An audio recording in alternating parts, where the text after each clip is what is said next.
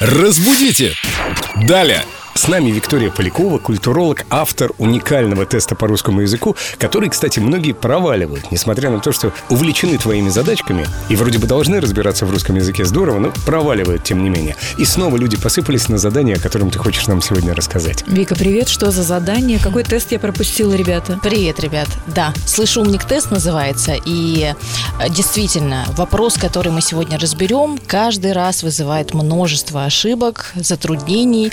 А Как правильно сказать, оперировать данными или апеллировать к данным? Часто происходит путаница, но нужно запомнить, что оперировать данными мы вот только так можем это сказать. Ну да. Да, то есть если мы оперируем данными, то апеллировать к данным.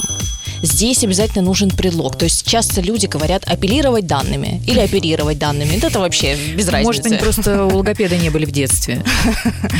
Да, но А- нужно запомнить разницу. Ну что означает оперировать данными, понятно, а апеллировать к данным? Какой смысл несет это выражение? Обращаться.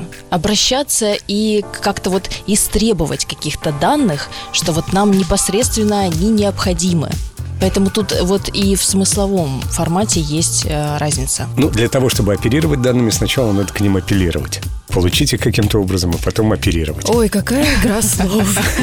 Сейчас запутаешь нам всех. Но это просто два разных смысла, как люди их путают, я не понимаю. Или я чего-то не У понимаю. всех мозг устроен по-разному. Я и- понял, понял, да. Да, Все. все мы индивидуальны. Как вежливо ты меня поставила на место. Спасибо, Вика. Друзья, и вы свои вопросы, непонятные выражения, непонятные вам, присылайте на страничку Эльду Радио ВКонтакте ветка Виктории Поляковой. Вопросы культурологу Виктории Поляковой.